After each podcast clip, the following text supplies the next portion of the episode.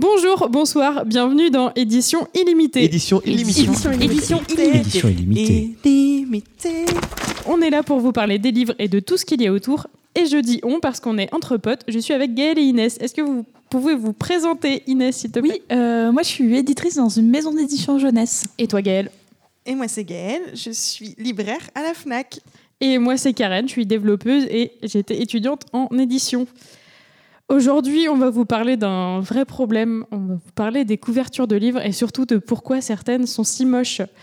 Et pour répondre à cette question, on va être obligé de repartir aux origines de ce truc, c'est-à-dire comment on réalise une couverture. Inès, tu peux nous expliquer tout ça? Alors, qu'est-ce qu'on attend de la couve? La couve, c'est ce qui va donner envie euh, au lecteur de lire le livre ou de l'acheter ou de, enfin voilà, en tout cas ou de l'offrir Ouais, C'est le premier truc qu'on va voir, donc clairement, c'est hyper important aux yeux de, en tout cas, du lecteur. Ouais, surtout ce qu'on appelle la première de couve. C'est ce Oui. dont surtout on va parler ce soir, je pense. Mais il y a aussi euh, la quatrième de couverture, c'est là où il y a souvent le résumé du livre. On trouve, euh, voilà, pour avoir une idée des Sauf pour termes techniques. Parfois, il y a des euh, rabats. originaux. Mais voilà, en tout cas, la couverture est vraiment quelque chose d'important parce que c'est quelque chose de, à la fois de commercial, à la fois de, du coup d'esthétique. Après, c'est très subjectif. hein. On a un sujet très très subjectif ce soir. Mais on va quand même- Polémique. Du coup, on trouve quand même des éléments euh, incontournables sur la couverture. Notamment le titre, évidemment, le nom de l'auteur, de l'illustrateur quand il y en a un, et euh, le logo de la maison d'édition. Euh, voilà, en gros, euh, ce qu'est la couverture, il faut composer avec tout ça, et donc souvent, soit une illustration, soit des couvertures sans rien. En littérature, on a très souvent euh, des couvertures typographiques, ce qu'on appelle typographique. la, la classique blanche de Gallimard où il y a juste un filet, euh, Un petit filet rouge, euh, voilà. mais Mais souvent les- nom, ouais. titre, euh, auteur, et c'est tout quoi. c'est la même chose pour Grasset, sauf que la couverture est jaune avec une typo verte. euh, POL qui est blanc. POL qui est blanche avec euh, une Du coup, ouais, couverture une typo classique nuit, ou euh, voilà, on est ou sur qu'on des peut choses voir en poche avec euh, Et où on ne peut pas parler de couverture moche, puisque neutre. Voilà. Ouais, très neutre. Oui, c'est ça. Peut-être qu'on en parlera, mais pas tout de suite en Mhm. tout cas. Donc pour l'instant, euh, on, a, on a nos infos de base sur la couverture. Juste, euh, on peut rajouter que la couverture, il y a souvent une identification au premier coup d'œil. Donc le polar, c'est souvent en, en noir. euh, ouais, selon les genres, du coup, on a, on a plusieurs codes la à s'identifier. c'est Souvent du violet, euh, Du gris. gris, pas très heureux. Mhm. Euh, On est déjà dans le jugement. pardon, j'arrête, je m'arrête là. Je, je Mais il y a passe des codes. et je il y a dirais des juste codes. la couverture est Non, une mais ouais, c'est- promesse. C'est des trucs classiques du, euh, c'est des trucs classiques du graphisme où on a forcément des codes couleurs qui euh, renvoient à une ambiance et euh, c'est vrai que oui, tout ce qui est euh, un peu fantaisie, imaginaire, on va avoir beaucoup de trucs euh, ouais, violets euh, avec des petits effets verts et des trucs euh, assez sombres. En polar, euh, globalement, c'est un peu pareil, genre le truc euh, classique du, du polar de chez Folio, c'est noir et photo en jaune. noir et blanc, euh, Ouais, avec ouais, une typo jaune. Avec, avec des ombres et des trucs assez mystérieux. euh. De la couleur pour le développement personnel. euh. Ouais, ouais, beaucoup, beaucoup de vert et de, de violet, des trucs un peu apaisants et tout ça. Donc, euh, donc clairement, ouais, genre, il y a une attente. On- On est, on est censé pouvoir euh, identifier plusieurs choses euh, au premier coup d'œil. Après, c'est, c'est selon le, selon les connaissances et, euh, et l'expérience du lecteur, parce que c'est clair que quelqu'un qui est hyper averti, il aura sûrement pas le même coup d'œil que, que quelqu'un qui débarque pour la première fois en Non, mais librairie. ça euh. permet au libraire de ranger ses livres assez facilement euh, selon ce qu'il voit, vrai, sans regarder à l'intérieur du livre ce qu'il y a. En fait, très souvent, il range selon les couvertures, il identifie le genre et il le met dans un rayon. Enfin, c'est comme ça que tu fonctionnes. Donc ça permet d'identifier le genre. Et il y a aussi le but, c'est d'attirer l'œil, évidemment, parce que c'est ce qui va vendre au public. C'est ce qui va faire que tu vas décider de mettre ce joli livre en vitrine ou sur une table ou, euh, Voilà. le mettre en avant par rapport aux autres. Quoi. Et là, on voit l'importance aussi auprès du lecteur. C'est bah, l'exemple en librairie, c'est quand il vient nous parler d'un livre, il a oublié le titre, il a oublié l'auteur, mais il va se souvenir de la couverture puisqu'elle est rouge, bien sûr. D'ailleurs- il y, a un- il y a un libraire, euh, je crois, anglais qui a fait une super Oui. table de, avec que des bouquins euh, et le titre de la table, c'était La couverture est rouge. Comme ça, C'est les- ça. le lecteur avait plus qu'à choisir. Bah, moi, la semaine dernière, je me suis fait rouges. engueuler par une cliente. Puisqu'elle a commencé par me dire, je me souviens pas du titre, je me souviens pas de l'auteur, mais la couverture, bon évidemment j'ai explosé de rire à ce moment-là.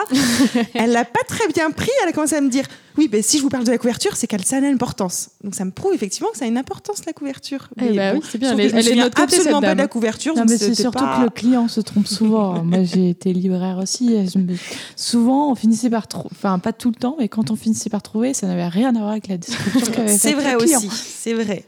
Donc, euh, si vous voulez euh, rendre un service à nos, à nos amis libraires, euh, essayez de noter des infos un peu plus précises sur les bouquins. auteur. Ça peut, ça peut vachement. En plus, ça vous aidera vous aussi à retrouver le bouquin. Donc, Mais ça, c'est des petites anecdotes qui prouvent l'importance de la couverture, en tout cas. clairement, ça va dans, dans le sens de notre argumentaire. Et donc, qu'est-ce qu'une couverture moche?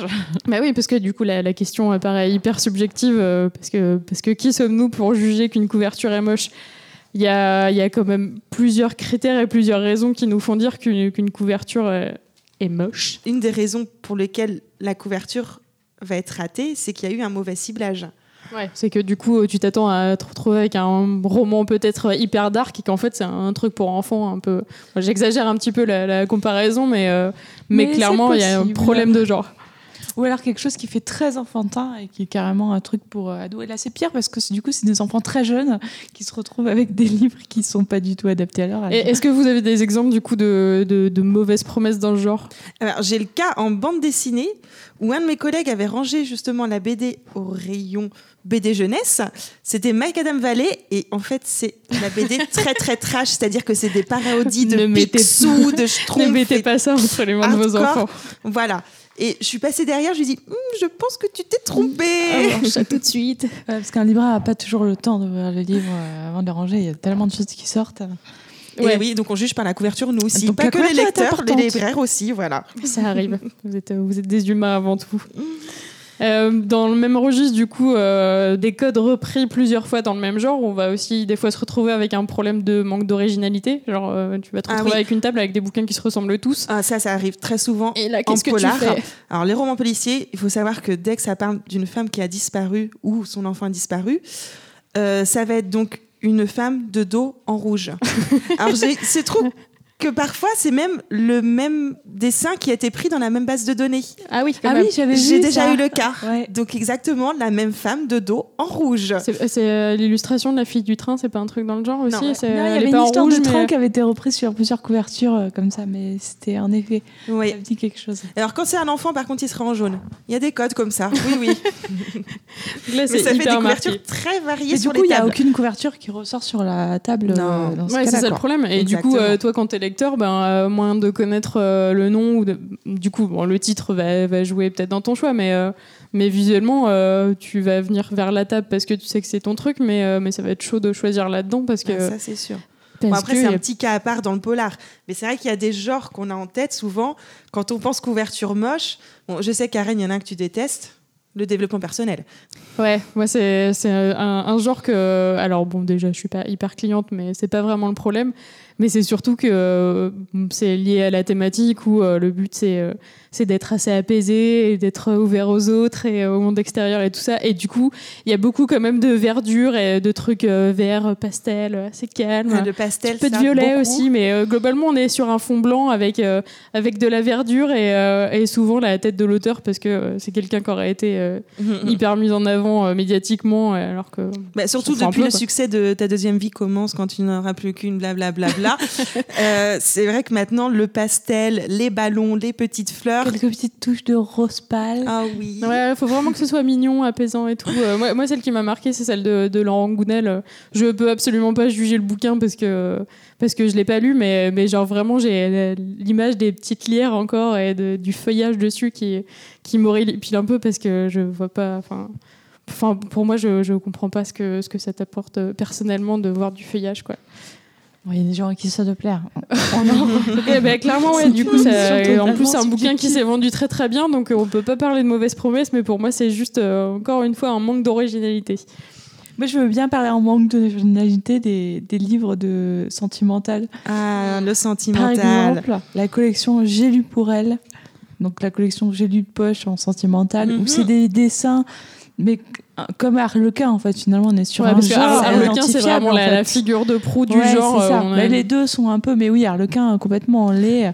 Et en fait, c'est des dessins euh, comme dans les années 50, je Ah, pense. puis alors là, si on doit avoir une couleur marquante, Avec- clairement, on est sur un fond rose un peu Ouais, flotte, avec un petit et dégradé et un dessin d'un mec dessiné avec des, Mais ils sont tellement des- beaux. sans poils, tout à fait. Alors ils très sont tous blancs, euh, blonds ou bruns, mais Et avec les un peu de femmes sont brillantine. blondes avec une grande chevelure, mais tout ça en dessin. Et c'est ça qui est limite le pire, je pense. Ouais.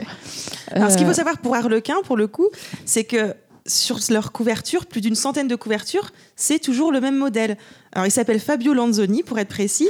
Et en fait, à part- après avoir été modèle, très essayer d'être acteur, évidemment, on le trouve dans quel rôle? Des romances, bien sûr. Clairement, ouais, il aurait pu jouer dans, dans 50 nuances de Grèce s'il avait été un peu plus. euh, Il a posé sur une centaine de couvertures, Harlequin. Oui. Ah, ok.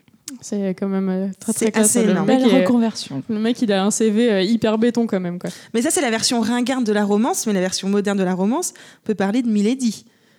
Où là, c'est un peu plus rock'n'roll. C'est quoi comme euh, Donc, c'est les formats poche de, des éditions Brajlon. Brajlon, c'est pas mal euh, du coup aussi euh, fantasy, Pour SF, le coup, tout alors ils font beaucoup de fantaisie et il y a aussi toute une collection donc romance hein, chez Milady où là ça va être selon la thématique. Euh, on va avoir un homme torse nu qui n'a pas de tête parce que c'est que le torse qui est Et intéressant. pour une fois que c'est pas parce que sur les affiches de, cinéma, il y a beaucoup de meufs euh, dont on voit pas la tête euh, pour montrer que c'est un truc un peu ouh, sexuel et tout et Eh ben, que ça eux, ils serait qu'un objet. chose. Là, du coup, c'est l'inverse C'est ça. les mecs. Donc ce qu'il y a, c'est qu'on va mettre quand même un accessoire pour comprendre de quoi on parle. Donc si c'est une romance autour euh, des pompiers, il y aura quand même le casque. si c'est une romance oui. Ouais, autour c'est un des motards, il y Barbie aura- du coup. un tatouage. Euh, Ah oui. On fait le même coup sur. Il y a une série qui s'appelle Les Idoles du Stade. On va le retrouver avec un ballon de foot, un ballon de rugby. voilà, donc on peut identifier quand même. Il y a quand même ce torse nu. C'est mais Martine il y a en un fait. accessoire. Tout à fait. C'est un peu Martine, effectivement. Tout ce qu'on aime. Oui, c'est des très belles couvertures, ça aussi. Donc bon, ouais, ouais. Alors par contre, euh, du coup, euh, tout à l'heure, Inès, tu parlais des euh, des harlequins et tout. euh, il y a, pour moi, il y a aussi un problème. Même si du coup là, il y a de la romance qui est un peu un peu plus jeune, un peu plus moderne. Le problème avec Harlequin aussi, c'est que c'est les mêmes couvertures depuis 50-60 ans. Quoi. Ça n'a pas du tout évolué. Alors que, euh, que sur un bouquin, la couverture, c'est le, le truc sur lequel tu peux agir pour remettre le bouquin au goût du jour. Tu vas pas pouvoir euh, réécrire le texte et tout ça. euh, Enfin, C'est vrai, ouais. Au moyen de nouvelle édition, euh, tu refais souvent la couverture et Ouais, ouais. tu republies le même texte.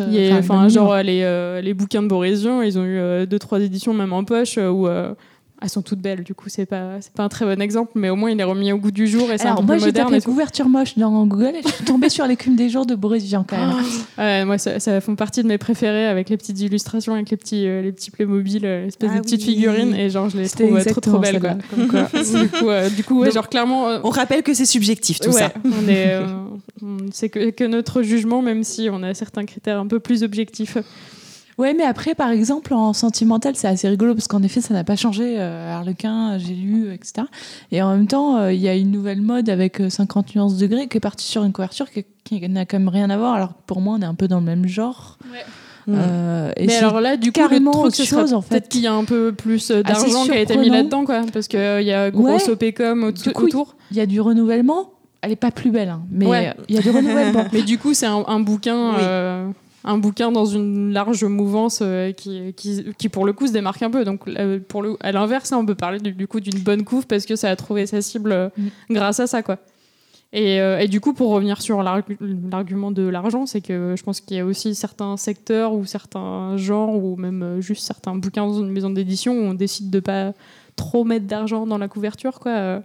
Gaëlle, tu nous as montré une super couverture, Ah, euh, une oui. espèce de bouquin complotiste où, euh, bon, Non, pas du tout. Non, non, non, c'est très, très Attends, on documenté. peut dire le titre parce que quand Oui. même. Alors, parce que moi, je pars du principe que plus le titre est moche, plus la couverture sera moche, effectivement. Alors là, c'est un très bon exemple en ésotérisme, tout simplement basé sur les ovnis et le nucléaire. Ouais. Donc, il faut imaginer une petite couverture faite sous paint, hein, évidemment, parce que bon, voilà. Tout simplement, une centrale nucléaire, un homme de dos, une soucoupe volante. Ouais. Voilà, ça fait une couverture. Et pourtant c'est pas un bouquin très très vieux, mais euh, mais ça a l'air hyper daté. Il y, a genre alors du coup on, on tape un peu là sur le dos du graphiste. euh, on s'excuse auprès de lui ou elle, mais euh, mais vraiment on n'est pas d'accord avec ses, ses choix graphiques. Il y a genre 4-5 typos différentes qui sont toutes pas très belles. Euh, Ah. L'illustration, elle est dans un style, euh, putain, on dirait, je sais pas, une, une home de Windows ou un fond d'écran d'il y y a Mhm. il y a 20 ans, quoi. Et euh, il n'y a pas, il y a pas grand chose qui va ensemble, quoi. Et là, on se dit clairement, eh, Ouais, c'est ça. il y a quelqu'un incohérence Ouais, voilà. totale. euh, il suffisait surtout, de quoi. 3-4 regards autour et puis on avait un truc euh, pas trop mal et un peu plus bossé, quoi. Mais justement, est-ce qu'on peut parler juste de ce qui est raté au niveau euh, de la faisabilité, enfin dans, dans le côté euh, détourage, euh, Bah, toi, pas très heureux, trop de typographie c'est la typographie, clairement, que t'aimes pas. Euh, Oui, alors ouais, dans ce cas-là, moi, c'est la typo que j'aime pas. Euh, Bah, dans, dans l'ésotérisme de manière générale, euh, tu vas détester, c'est-à-dire que tout ce qui va parler des fées, des anges, ça va être une très belle typographie, je ne sais plus comment on dit, tu sais, avec tous ces petits arrondis une- comme une ça. belle typographie cursive, Ah, euh, genre voilà. script avec des. Là, clairement, la typographie, oui. On est presque proche de l'enluminure ou de trucs comme ça. Ouais, et tout ce qui est dégradé aussi, en Euh, général. tous- les effets un peu ça, le word art, je suis Ah pas ouais. trop pour non plus. Je trouve que ça fait un peu daté. euh, il y a des les trucs effets qui- un peu flammes sur certaines couvertures aussi. Le côté dégradé, de toute manière, ça ne marche pas. Ouais, alors ça, ça se travaille. Genre, il y a une tendance, dans le web design là-dessus, mais, euh, mais genre, c'est. On n'est Ah pas ouais. sûr, on n'est pas sûr de l'effet euh, derrière les lettres, de l'ombrage et des trucs comme ça. On a, on a dépassé tout ça par contre. Mais euh, et donc ouais, il y, a- il y a ces erreurs là de, de choix de typo. Euh, tu avais parlé aussi des Inès des, euh, des, des photos euh, mal détourées. C'est Ah ouais, c'est un classique les- du Ah photomontage oui, un peu le, nul, le, mais euh, le arrive stagiaire graphiste qui a fait un détourage qui est pas très bien réussi, sauf que sur la couverture, ça se voit forcément, avec des superpositions qui marchent pas du tout. Euh, mais c'est fatal, en général, euh, ça marche pas, quoi. Comme si c'était un peu avant les révolutions numériques. En fait, aujourd'hui, on peut faire tellement de choses qu'une couverture ratée à partir de photos et tout ça, en fait, c'est plus passable. quoi. Normalement ouais, ouais, c'est- euh, ça devrait être évitable quoi. c'est. C'est clair qu'après, euh, ça coûte de l'argent de faire une couve parce que euh, parce qu'il faut faire travailler un graphiste, que c'est euh, une impression qui coûte un peu plus cher et ce genre de choses. Mais euh, mais étant donné que c'est l'argument de vente des choix. principal du truc, t'es un peu obligé. Enfin, tu peux pas l'éviter quoi. Après, ça se fait dans le visuel aussi, le choix du visuel, tout simplement. Là, on a vraiment une petite déception. C'est parfois, ça arrive, le passage du grand format aux poches. On a adoré le grand format avec une couverture magnifique. Et le poche, une grosse déception. Bon, là, on a tous le même Et exemple on en tête. dit avec des sanglots dans la voix parce que c'est un très très beau bouquin. Vas-y, dis le. C'est En attendant vos jungles de Oh. Olivier Bourdeau euh, qui est paru aux éditions Finitude. Donc, en plus, il y a une petite maison d'édition bordelaise très très chouette. Et donc c'est vraiment un très très beau bouquin. Il y a une, c'est une, une Un- image d'illustration un peu euh, Pop art, ouais, un pop peu. art, ouais, Mm. Sur un fond euh, jaune avec deux bordures rouges en haut. La, la couverture est vraiment très très belle sur un beau Ouais, parce papier. tout. Finitude fait vraiment euh, Ouais, en plus, attention ouais. sur ses couvertures. Toute la- sur toute la sa fabrication, euh, Tout est nickel. C'est vraiment une maison d'édition qui fait très attention à ça, quoi. Et derrière, un jour, Gaël, nous- alors on a toutes les trois lu le bouquin et tout, et un jour, Gaël nous dit. Euh, ils ont fait le push. Alors moi j'ai vu dans le métro en grand format sur les affiches, c'est là où j'ai découvert la couverture. On s'en Ah. souvient toutes du moment où on a découvert Ah oui, cette couverture. oui, on a toutes pleuré. Et pourtant, c'est Folio, donc il a édité en assez poche, qui fait des ouais. très belles couvertures d'habitude. Et là, donc, ils ont cho- choisi l'idée de ce couple qui danse, mais version kitsch, tout simplement. Ouais, Avec un dégradé et des paillettes. On revient en Et des dégradé. paillettes. la guerre d'Inès contre les dégradés.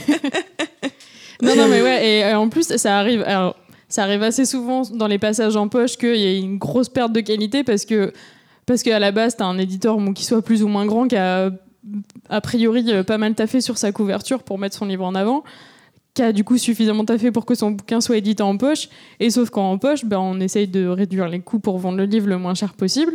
Et euh, souvent, on passe par une illustration libre de droit ou un truc dans le genre. Et donc, on se retrouve avec des images euh, pas très très Ça, cool c'est une déception genre, qui arrive souvent dans la fantasy aussi. On a des couvertures très travaillées avec des très très beaux visuels en grand format. Et le passage en poche, ça va être euh, un- le, le minimum. C'est-à-dire juste un personnage, un héros dessus la couverture, mais rien de très travaillé. Ouais. Et, et pourtant, il y a aussi des belles couves parfois en poche. Je pense là au bouquin de, de Jasper Ford, du coup, qui a fait pas mal de bouquins sur Mm. Source the Next. Et, et genre là, il y a une cohérence entre chacun des, chacun des tomes. Et. euh, et enfin, il y a un truc logique, quoi. Et du coup, ça marche plutôt mal. Donc, c'est possible de faire des trucs pas trop mal Oui, parce qu'il y a des éditeurs qu'on aime bien aussi. On peut parler quand même des éditeurs qu'on aime bien pour les couvertures. Ah bah oui, Parce oui, que là, tu parles de essayer ouais. 10-18. Bon, voilà, moi, j'ai jamais eu de déception. 10-18, c'est un éditeur que j'aime beaucoup pour les poches. Ils font des très, très belles couvertures. En grand format, En grand format, moi, ma déception, c'était. euh, Alors, je, l'avais, je le connaissais pas avant de l'avoir lu, mais c'est le Sauveur et Fils, le Mar- Marion de Muraille à l'école des loisirs.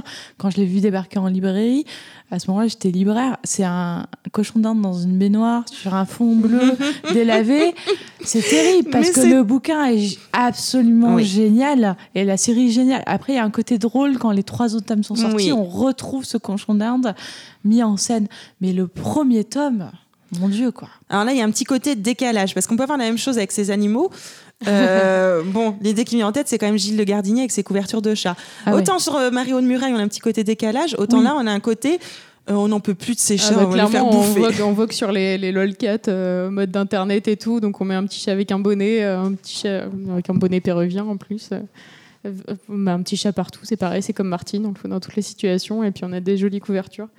Après, on peut pas nier que les bouquins de Gilles Le Gardinier, ils ont marché. Donc euh, Ah, ça marche. là, ouais, on est sur. Mm. Mais c'est mais qu'on aime pas, complètement, euh, en effet, ça, ça, des fois. Commercialement, euh, il y a un truc qui a marché. ça quoi. fonctionne. Donc, euh, donc quand même, c'est pas dégueu. Je pense qu'on a fait à peu près le tour des, euh, des différentes raisons qui font qu'on arrive à une couverture moche, même si c'est pas toujours le terme adéquat, euh, parce que pour les raisons qu'on a vues précédemment. Euh, la question après, c'est pourquoi c'est si grave d'avoir une couverture moche? Parce qu'on pourrait se dire que, le nom ou le titre, euh, le nom de l'auteur ou le titre va compenser euh, la mocheté de la couverture. Mais en vrai, quand un client il arrive en librairie, c'est la première chose qu'il va voir. Et s'il a un visuel qui lui tape à l'œil, ben, ça va très très bien marcher. Il y a une étude du Wall Street Journal, on commence à citer les études américaines pour faire sérieux. Euh, un, un lecteur, enfin un client de librairie, il va accorder en moyenne 8 secondes d'attention à la couverture, ce qui est quand même, mine de rien, assez rapide, parce qu'il peut y avoir pas mal d'infos sur la couverture. Donc euh, ben, c'est quand même plutôt important que, que ça le marque euh, assez rapidement. Il nous faut une seconde pour dire c'est moche. Clairement, ouais, la, la vie, euh, la vie négative va se faire beaucoup plus rapidement que la vie positive. Et, euh, et l'autre argument de vente pour faire des jolies couvertures, c'est que euh, un client, quand il arrive dans une librairie, eh ben, il vient pas toujours acheter des livres. Des fois, il vient parce que parce que c'est sympa d'aller en librairie ou parce que c'est sympa de voir ses potes libraires ou des trucs comme mais ça. oui. Et, euh, et du coup, eh ben, si on peut lui attiser un peu l'œil et lui dire Hum, achète-moi, je suis un beau livre. Et justement, est-ce que les couvertures moches ont pas un rôle là-dedans pour faire ressortir les couvertures belles? Oh. C'est un complot? Oui, je pense à un complot. Ça, c'est. Mais je crois que derrière ça, euh, lis les ovnis nucléaires. Je crois qu'ils en parlent dedans. Mm. Merci. C'est une, c'est une théorie qui valait Je vais te clairement le trouver coup un autre d'être, euh, livre dessus.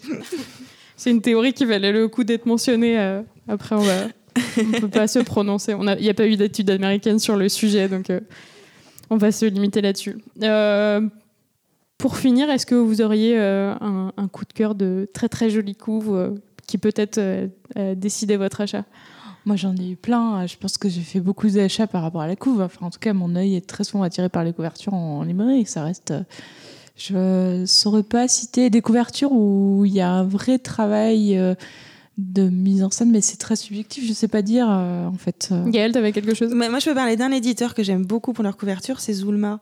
Ah oui, c'est Bah, vrai. J'en étais sûre que vous allez dire pareil. Alors oui, en plus complètement, parce que du coup, alors le graphiste, de- je te reprends la parole euh, immédiatement. Le graphiste de chez Zulma, c'est euh, David Pearson, qui a aussi bossé sur pas mal de couvertures de chez Penguin, donc qui est un grand éditeur euh, anglais, qui a réédité beaucoup de classiques et tout, et donc il a bossé sur plusieurs euh, collections chez Penguin. Il a déjà fait des trucs trop trop beaux que parfois des gens achètent juste parce que les couvertures sont belles. Et du coup, chez Zulma, il fait des couvertures euh, uniquement euh, géométriques, enfin avec des patterns qui se répètent et tout. Ça. Et elles sont à chaque fois trop belles et euh, il arrive à mettre du sens derrière des trucs qui sont juste graphiques et elles sont tellement magnifiques. Il n'y a pas de petit chat dessus. Attention, peut-être que ça va arriver. Euh, moi, c'est pareil, j'ai un éditeur que, enfin, j'ai plusieurs éditeurs que j'adore, mais euh, il y a Monsieur Toussaint l'ouverture qui fait beaucoup de couves Ouais. hyper travaillées avec avec justement des, des embossages, euh, il y a de la dorure, il y a du cuir, enfin, genre chaque bouquin, il est, il est vraiment hyper travaillé comme un objet hyper unique. Et euh, bah, du coup, il y a eu euh, le dernier stade de la soif qui a été publié, qui est, qui est vraiment une très très belle couve. Euh, il y en a plein d'autres. Ouais, moi j'aime bien la couverture catalogue. par exemple. euh, c'est marrant parce que c'est des couvertures en- avec de l'illustration. Donc, là, c'est Ouais, du coup, elles sont- Mais souvent, je trouve qu'elles sont assez réussies avec des belles photos et des ouais, un avec vrai un, travail choix- un vrai quoi. choix qui est juste. Pas toujours. On a toujours. Il y a toujours un cas particulier, mais Oui, bah, Mais c'est quand même plus drôle de parler des couvertures moches. tout. De toute façon, ouais, il y aura toujours des désaccords. On voulait juste vous expliquer un peu euh, pourquoi parfois des livres étaient moches, pourquoi, pourquoi certains sont beaucoup plus beaux. Et l'importance de la couverture. Voilà. Maintenant qu'on a fait le tour du sujet, avant de finir l'épisode, Karen, c'est quoi ton actu? Euh, ben moi le dernier truc en rapport avec le livre, c'est que la semaine dernière, euh, ben, je suis passée voir Gaëlle à la Oui, Fnac. coucou. Et, et parce que Gaëlle, elle a fait une très très chouette OP qu'elle a joyeusement nommée Dans ta chatte. Alors en fait, non. Officieusement, elle s'appelle Dans ta chatte. Peut-être que j'étais un petit peu censurée et qu'elle s'est transformée en Le charme discret de votre vagin. Ce qui est un très pas joli mal nom aussi. Voilà, Après, euh, commercialement, ça se vend différemment, mais euh, c'est ça. dans mon cœur, elle s'appelle toujours Dans ta chatte et elle est toujours aussi cool. A- du coup, il y a les bouquins de, de Jack Parker autour des règles, de Solange te parle. euh, Le cœur des femmes de Martin Winkler. Ah oui. Ah oui. Plein de belles choses. Donc, euh, allez voir Gaëlle à la Fnac. Elle, euh, Exactement. Et d'ailleurs, je monte OP. une nouvelle OP. Euh, ça va être sur euh, l'Amérique noire. Donc, toute une sélection de livres Black America. Là, j'ai fait un peu de la bande dessinée, de la jeunesse. Il y aura du DVD, du CD. Ça va être chouette. La classe. Oui. Merci les filles, euh, merci à vous de nous avoir écoutés. Euh, si vous avez des questions ou des sujets à nous proposer, n'hésitez pas. Vous pouvez nous suivre sur Facebook et sur Twitter. Mais l'épisode n'est pas terminé puisque c'est vous qui en écrivez la fin. On vous laisse avec l'épilogue. Merci, salut et à la prochaine. Salut. Salut. Mon souvenir le plus marquant lié à la lecture, c'était quand je venais d'apprendre à lire, c'était Tintin au pays des soviets. Je l'ai eu euh, pour une réédition, il me semble, et j'étais super content parce que j'avais réussi à le lire en moins de deux jours. Ma position préférée pour lire, c'est assis dans les transports. Mon genre de livre préféré, c'est de la science-fiction ou des livres euh, scientifiques pour le coup, mais euh, de la science sérieuse. Comment tu ranges tes livres euh, dans, une petite boîte, parce que j'en ai pas beaucoup, donc ils rentrent tous dans une petite boîte. Comment tu traites tes livres? Bien. En général, euh, en général je, refuse de plier la moindre page de mes livres parce que, euh, j'ai envie qu'ils restent comme, comme s'ils étaient neufs. Quel est le livre que tu as le plus abîmé? Bah, Du coup, il ne doit pas y en avoir beaucoup. Je sais pas, peut-être des livres quand j'étais enfant, du coup. Donc ça doit être un, un, un oui oui. Le dernier livre que tu as acheté, c'était, euh, je crois que ça s'appelle Home de euh, euh, Thomas Pesquet. En fait, c'est juste des images prises depuis la station spatiale internationale. Et je l'avais, je l'ai offert à mes parents pour Noël. Mon moment préféré pour lire, c'est dans les transports, sur la ligne C du RER. Si j'étais un livre, je serais un livre. euh, Si j'étais un livre, je serais un livre de science-fiction aussi. Je m'appelle Julien, j'ai 26 ans et je suis sur un lit pour euh, répondre à ces questions. C'était édition illimitée.